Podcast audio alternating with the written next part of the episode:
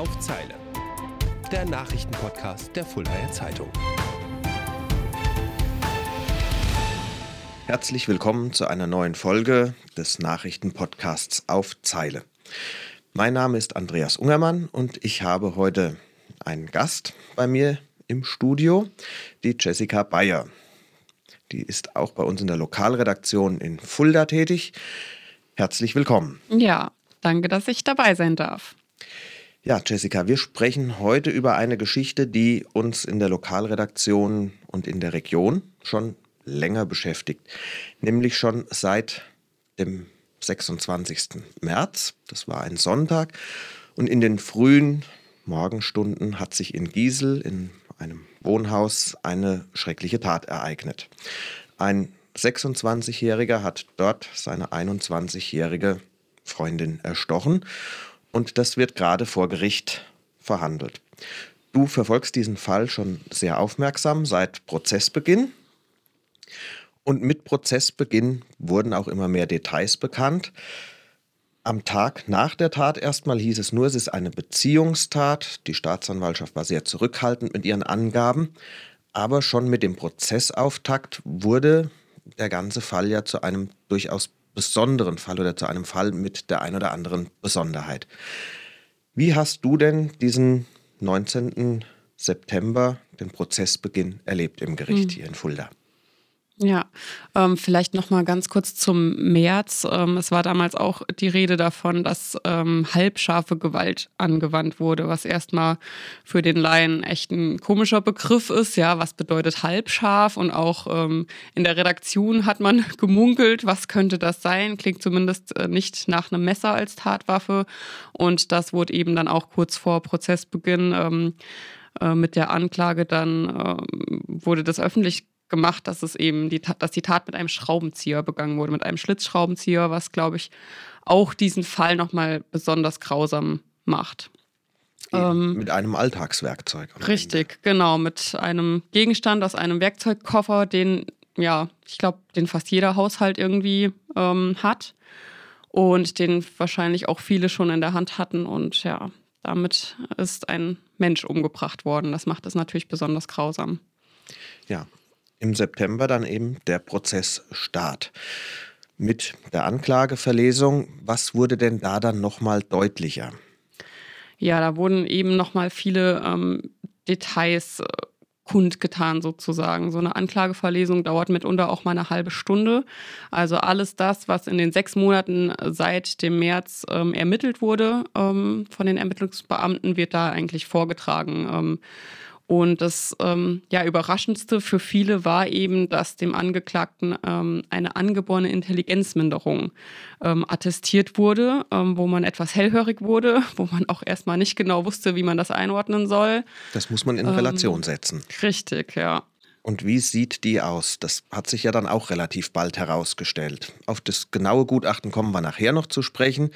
Aber eben am ersten Prozesstag hast du dazu auch schon mal recherchiert, was das überhaupt bedeutet, angeborene Intelligenzminderung. Ja.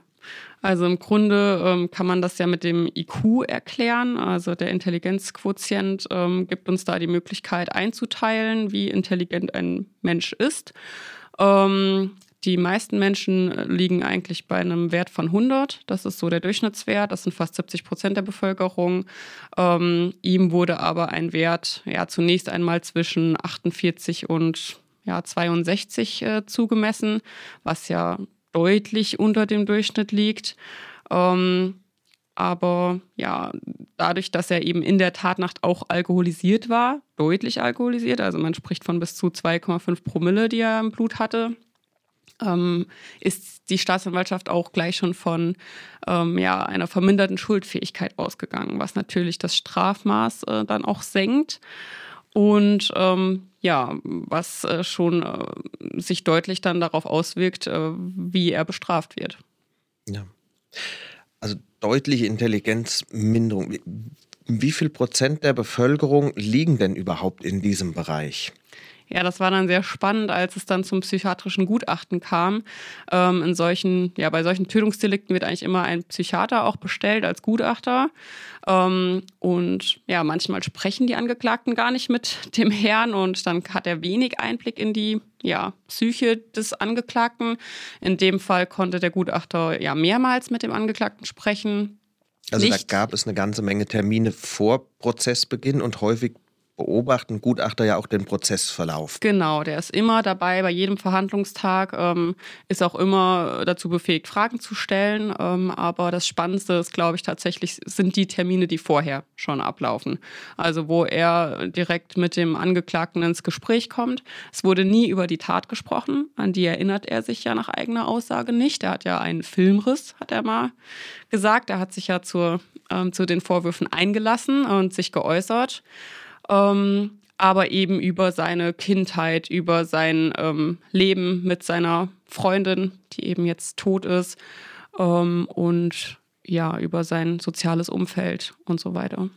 Ist denn da auch mal deutlich geworden bei dem Gutachten oder während des Prozesses insgesamt, wie kommt jemand durchs Leben? Wie, wie auffällig ist es eigentlich im Alltag, wenn du wirklich sagst, du hast einen, einen IQ, der naja, eigentlich nur die Hälfte vom Durchschnitt ja beträgt. Hm, ja.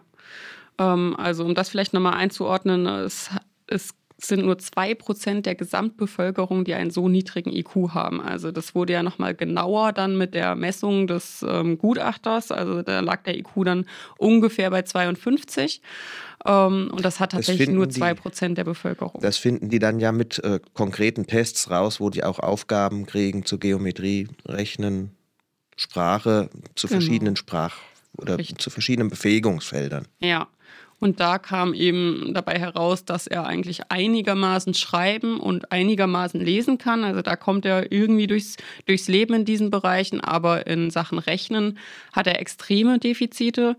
Ähm, das hat der Gutachter ausgeführt und ja, da gibt es ein ganz eindrückliches Beispiel, wie ich finde, ähm, was auch im Rahmen der Hauptverhandlung erläutert wurde. Ähm, es werden ja auch äh, bei Ermittlungen Chatverläufe durchgelesen, also das alles, was er mit seiner Freundin geschrieben hat bei WhatsApp und so weiter. Das wurde von den Ermittlern durchgeschaut und ja, da wollte er sich eine Tütensuppe kochen und ähm, hat nicht ähm, verstanden, was 250 ml bedeuten sollten. Also 250 Milliliter für die Suppe. Er hat es nicht ähm, verstanden und seine Freundin hat ihm das dann auf dem Messbecher eingekreist und ihm per WhatsApp geschickt, sodass er das dann hinbekommen hat. Also das ist schon wirklich, ja, schon erschreckend, muss man sagen.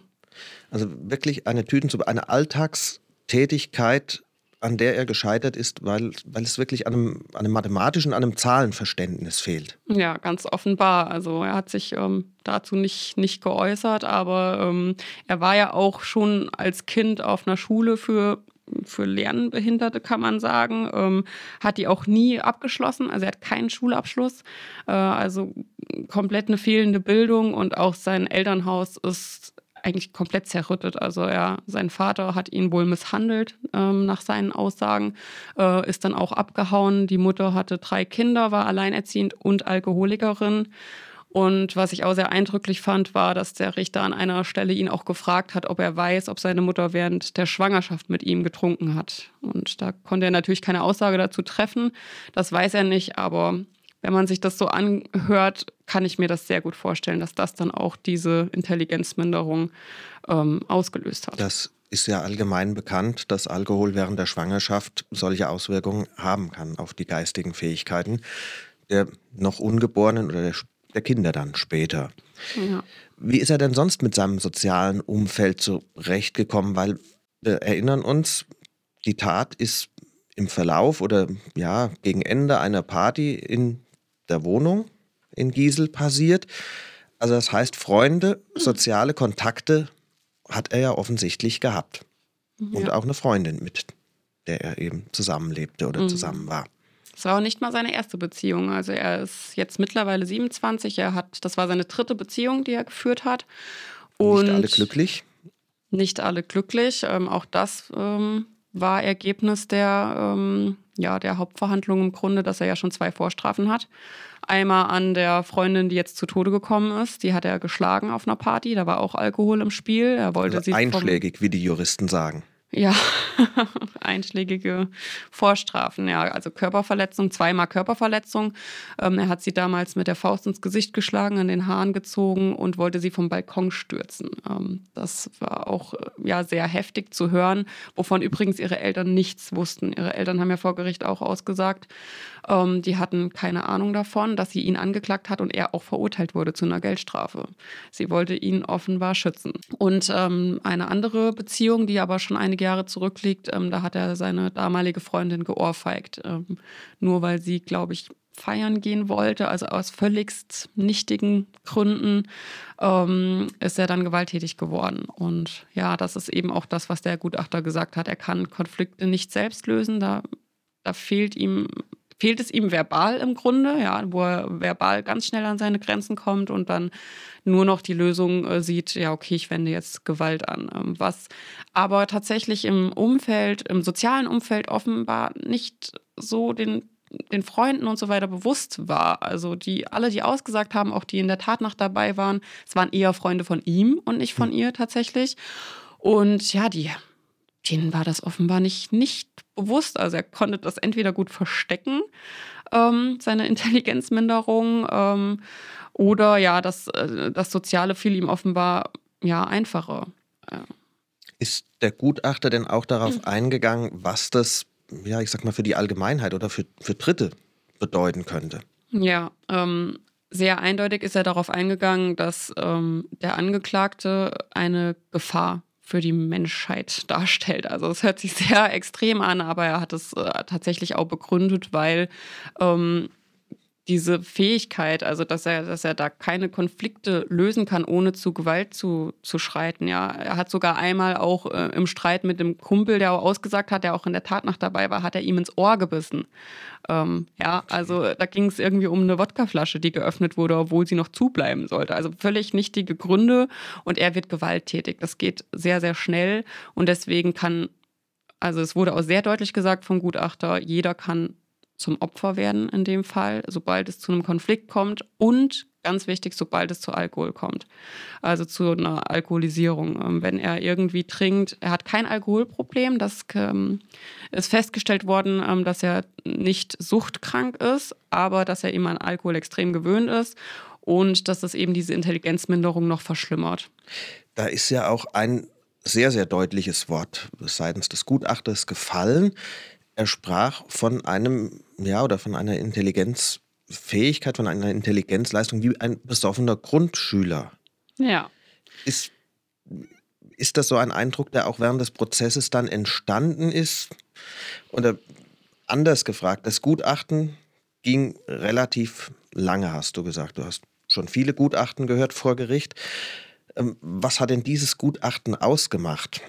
Ja, also der Gutachter ist eben sehr genau auf diese fehlenden Fähigkeiten des Angeklagten eingegangen und hat ihn mit einem Grundschüler verglichen, also mit dem psychischen Stand eines Neunjährigen. Ja, das hat, glaube ich, auch sehr viele überrascht ähm, dass das doch so extrem ist und in Kombination mit dem Alkohol, was der ist ja reichlich in der Tatnacht geflossen, also vier Flaschen Wodka oder so haben, haben die getrunken, Pfefferminzlikör, wird auch Pfeffi genannt, ähm, ein Sixpack Bier, also die haben dazu zu sechs sehr gut getrunken. Ja, in Kombination mit dem Alkohol sprach er von einem besoffenen Grundschüler. Er sagte dann selbst, ja, kann man sich irgendwie gar nicht richtig vorstellen, aber genau so hat er sich verhalten und ähm, das Krasse war, dass er eben gesagt hat, dass er wohl es gar nicht geschafft hat, die Einsicht zu haben, dass wenn er jetzt mit dem Schraubenzieher auf sie einsticht, dass sie daran sterben könnte, dass, sie, dass, dass, er, dass er sie tötet. Er sagte, nein, er wollte nur die Auseinandersetzung beendet wissen. Sie hat auch geschrien, das wurde auf einer Kamera aufgenommen. Selbst diese Todesschreie haben nicht dazu geführt, dass er erkennt, bringe sie um oder ich könnte sie jetzt mit meinem Handeln umbringen. Und das ist natürlich für einen für einen normalen Menschen, für einen unabhängigen ähm, Beobachter wie mich schon schwer zu begreifen, sich das vorzustellen. Ja, dass äh, normalerweise der Nebenklagevertreter Karas hat gesagt, das weiß jedes Kind, dass wenn man jemandem in die Brust sticht, dass der daran sterben könnte. Ja, ähm, könnte man meinen, ja. Könnte man meinen, aber äh, im Zustand dieser Alkoholisierung auch, die dazu kam, sagte der Gutachter wirklich, Nein, er hat es nicht erkennen können. Und das folgte, darauf folgte dann ein sehr, ja, man könnte schon sagen, ein Verhör. Also die Beteiligten, vor allem die Staatsanwaltschaft und die Nebenklage, die ja die Eltern der Getöteten vertreten, haben dann nochmal fast eine halbe Stunde den Gutachter sehr hart vernommen. Und worum ging es da dann nochmal oder worauf zielte das dann ab, diese Befragung? eigentlich auf diesen Fakt, ob er es wirklich nicht erkennen konnte, dass er sie damit tötet. Weil darum geht es ja. Da gibt es ja juristische Begriffe, dass man einen bedingten Tötungsvorsatz hat oder ähnliches. Ähm, und danach wird ja die Strafe bemessen. Und um das einschätzen zu können, müssen, ja, müssen sie das ja wissen, wie, ob, ob er es erkennen konnte, dass er sie tötet. Jetzt hast du schon gesagt, ein sehr langes Gutachten. Du hast auch schon die juristischen Fachbegriffe, die bei solchen Verhandlungen ja immer fallen, angesprochen. Und wir wissen jetzt ja um diese Intelligenzleistung des Angeklagten. Wie folgt der so einer Verhandlung, die ja viel von Fachsprache lebt oder in der viel Fachsprache vorkommt, wenn der schon keine Tüten so bekochen kann, wenn der sich schon nicht bewusst ist, was ein Schraubenzieher anrichten kann kann der überhaupt, kann der dem Ganzen aufmerksam folgen? Nimmt der irgendwas wahr? Wie, wie verhält sich so jemand auf der Anklagebank? Es geht ja um ihn. Es geht darum, dass er auch Sachen zu hören kriegt, ja, die unangenehm sind. Kein Mensch lässt sich gerne bescheinigen, dass er, dass er, unter, ja, dass er eine mangelnde Intelligenz besitzt. Ja. Ja, ist immer natürlich schwer, äh, hinter die Stirn äh, von jemandem zu, zu schauen wegen, während eines Prozesses, weil er natürlich äh, nach seiner Einlassung nicht mehr zu Wort kommt. Ähm, aber ich beobachte ihn ähm, hin und wieder und ich habe den Eindruck oder ich kann mir gut vorstellen, dass er nicht komplett folgen kann. Also gerade bei den juristischen Begriffen etc. Ja, da hat der hat glaube ich jeder Laie Probleme da zu folgen. Ähm, also da glaube ich, dass er nicht komplett komplett folgen kann und sich das merken wir beim Schreiben dann ja auch immer, genau. dass man da sehr sorgfältig sein muss. Richtig, ja, das ist ähm, für jeden glaube ich nicht nicht ganz so leicht, der nicht vom Fach ist. Ähm, aber dass er was mitbekommt, ist ganz eindeutig. Also man sieht seine Emotionen, ähm, vor allem beim rechtsmedizinischen Gutachten war es sehr extrem. Ähm, da wurden auch Bilder der Getöteten gezeigt, also wirklich des Leichnams. Was natürlich schon für die Angehörigen, die immer mit im Publikum sitzen, äh, sehr, sehr schwer ist. Da sind zum Teil auch, ist die Mutter zum Beispiel, hat den Saal verlassen, ähm, aber auch für ihn, der ja fünf Jahre mit dem Menschen eine Beziehung geführt hat, war es ganz offensichtlich nicht leicht, sich das anzuhören. Also er hat sein Gesicht verdeckt, er hat geweint, er hat sich mehrfach über die Augen gerieben. Ähm, und auch während der Plädoyers, wo es nochmal sehr umfangreich um die Tatnacht ging, wie die abgelaufen sein muss, ja, was er getan hat, was er seiner Freundin angetan hat, auch da hat er am Ende sogar geschluchzt und ähm, da merkt man, dass das ihn sicherlich ja nicht kalt lässt und es nicht äh, an ihm komplett vorbeigeht. Nach deiner Schilderung, dass er ja einen Filmriss hat, muss das für ihn ja tatsächlich fast wie ein erstes Erleben sein, diese ja, Schilderung. Naja, wenn man dem Oder Glauben schenken mag, dass Glauben er nichts mehr mag. weiß. Ne? Also ich könnte mir auch gut vorstellen, dass er sehr viel verdrängt. Ne, dass ja. er das nicht wahrhaben kann, nicht dass sein Gehirn das nicht verarbeiten kann tatsächlich, ja. was da passiert ist und dass er auch deshalb sich dazu nicht, nicht äußern kann. Das müssen zum Glück nicht wir beurteilen, wir berichten nur. Ähm, blicken wir aber auch mal auf die andere Seite. Die Eltern oder die Mutter, hast du gesagt, der Getöteten ist Nebenklägerin in dem Fall. Der erste Prozesstag oder der ganze Prozess ist auch öffentlich sehr aktiv und sehr intensiv verfolgt worden. Der Gerichtssaal, der Zuschauerraum dort häufig sehr voll. Wie nehmen die anderen Prozessbeteiligten denn ja diese ganze Verhandlung? Wie haben die die wahrgenommen bislang? Ja, das ist sicherlich auch eine Besonderheit dieses Falles. Also, dass äh, der Zuschauerraum immer so voll sitzt, wirklich bis auf den letzten Platz, das habe ich so auch noch nicht erlebt. Ich habe äh, das Gefühl oder den Eindruck, dass das ganz überwiegend Angehörige der Getöteten sind. Ähm, ja, was auch darauf basiert, dass eben beim Prozessauftakt viele sogar T-Shirts getragen haben, was ich so auch noch nie gesehen habe, ähm, mit dem Namen der Verstorbenen, mit einem Satz, dass sie Gerechtigkeit fordern. Ähm, diese T-Shirts durften sie nicht mehr tragen bei den nächsten Verhandlungen, ähm, weil das eine Meinungsäußerung ist, die eben in einem neutralen Raum wie in einem Gerichtssaal nicht erlaubt sind. Also da darf das Publikum sich auch nicht äußern. Auch das fällt den Menschen im Zuschauerraum mitunter schwer, vor allem beim psychiatrischen Gutachten. Ähm, gab es Zwischenrufe tatsächlich und der Richter, ähm, Josef Richter, musste ähm, das Publikum ermahnen. Das habe ich so auch in den Prozessen, die ich bislang beobachtet habe, noch nicht erlebt. Immer mal ein Gemurmel unter den Zuschauern, ja. Aber dass tatsächlich dann, dass es Zwischenrufe gab, ist mir noch nicht ja, untergekommen. Also es ist wirklich auch eine krasse Situation, in der einem auch wirklich unwohl wird. Da ist sehr viel, ähm, ja, ich könnte fast sagen Hass, also sehr viel, sehr viel Wut, die darüber kommt und ähm, natürlich auch während der ganzen Verhandlungen äh, gab es Emotionen. Ja, die Mutter hat immer wieder geweint ähm, auch im Zuschauerraum offensichtlich Verwandte haben ähm, geweint mitunter und auch der Vater ist äh, jedes Mal dabei. Die Eltern leben getrennt, ähm, aber die äh, Getötete hatte bei ihrem Vater auch eine Zeit lang gewohnt. Ähm, da gibt es auch eine enge Bande. Er hat sich sogar gegenüber uns geäußert, dass er eben die höchstmögliche Strafe für den Angeklagten fordert. Auf die Strafe kommen wir gleich nochmal. Wenn man das alles durchlebt, in einer Hauptverhandlung wird ja so eine, eine komplette Tat aufgearbeitet. In Gutachten, in Zeugenaussagen, ja alleine schon in der, in der Anklageschrift. Ähm, wie nimmt die Familie das auf? Wie nimmt die das wahr? Ich stelle mir das unheimlich schwer vor, sowas durch Leiden, nochmal durchleiden zu müssen, nochmal alles wieder zu hören. Oder ist das vielleicht für manche tatsächlich eine Art der Verarbeitung, eine Art ja, Gewissheit ja. zu bekommen. Ich glaube, letzteres auf jeden Fall. Ähm, die Familie will äh, das aufgeklärt wissen, die will, dass das komplett aufgearbeitet wird. Ähm, natürlich äh, lässt es sie nicht, nicht kalt, geht nicht spurlos an denen vorüber. Das merkt man ja an den Emotionen.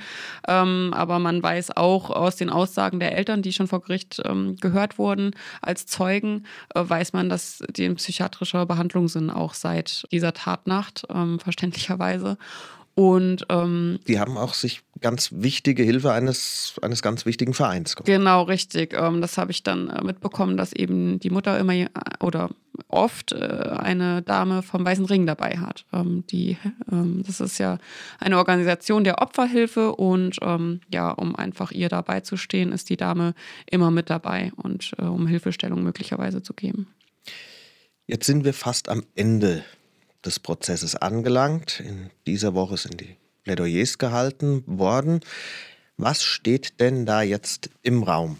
Ja, also die äh, Staatsanwaltschaft und die Nebenklage sind sich einig, dass sie ähm, ja das Höchstmaß äh, der Strafe fordern, ähm, was unter Berücksichtigung der verminderten ähm, Schuldfähigkeit eben möglich ist. Und das sind neun Jahre. Aber wir sprechen nicht von einer Haft oder einer Gefängnisstrafe. Richtig. Ähm, das hat auch der Gutachter gesagt, dass das für den Angeklagten ja extrem oder negativ eigentlich kontraproduktiv wäre, dass er auch im Gefängnis vielleicht eine Gefahr für die Menschen dort darstellen könnte. Also Gefängnis wäre extrem kontraproduktiv und da sind sich auch alle Verfahrensbeteiligten einig, dass eine Unterbringung in der Psychiatrie oder in einem psychiatrischen Krankenhaus das Richtige ist. Ähm, auch weil die Verteidigung im, plädiert darauf.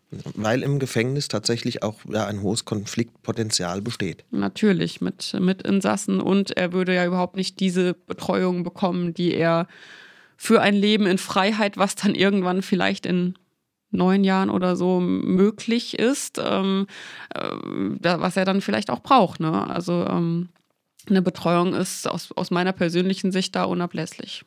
Auch nach nach dem, ja, nach dem Psychiatrieaufenthalt. Genau, richtig. Also das wäre, glaube ich, wichtig, weil ähm, auch das hat der Gutachter geschafft, dass er nicht davon ausgeht, dass der Angeklagte es schafft, keinen Alkohol mehr zu trinken. Also das ähm, ist eben der Punkt. Immer so sobald er Alkohol trinkt, wird er aggressiv oder gewalttätig. Ja, am kommenden Dienstag soll dann das Urteil fallen. Ja, am kommenden Dienstag wird der Prozess dann enden mit dem Urteil von Richter Josef Richter. Ähm, um mal eine Prognose abzugeben, ich gehe stark davon aus, dass er sich eher an Staatsanwaltschaft und Nebenklage ähm, nach denen richten wird, ähm, auch aufgrund der Grausamkeit der Tat, schlicht und ergreifend, ähm, dass er eher auf die neun Jahre gehen wird. Ähm, die Verteidigung hatte auf sieben Jahre plädiert.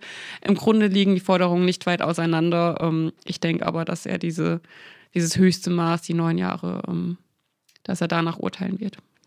Ja, du wirst am Dienstag dann wieder im Gerichtssaal sein. Wir werden weiter berichten.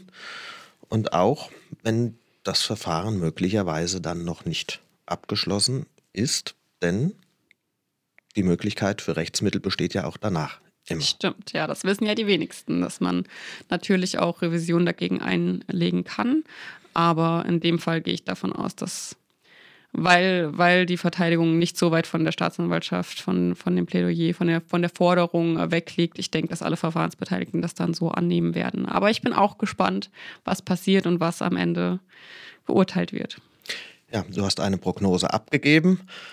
Ein Vorgreifen vor dem Gericht ist das noch nicht natürlich.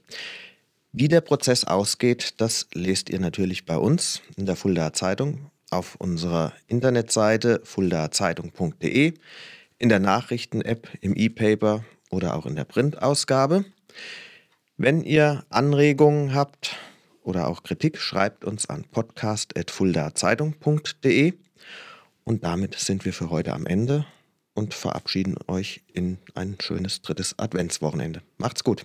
Vielen Dank, macht's gut, tschüss. Auf Zeile. Der Nachrichtenpodcast der Fuldaer Zeitung.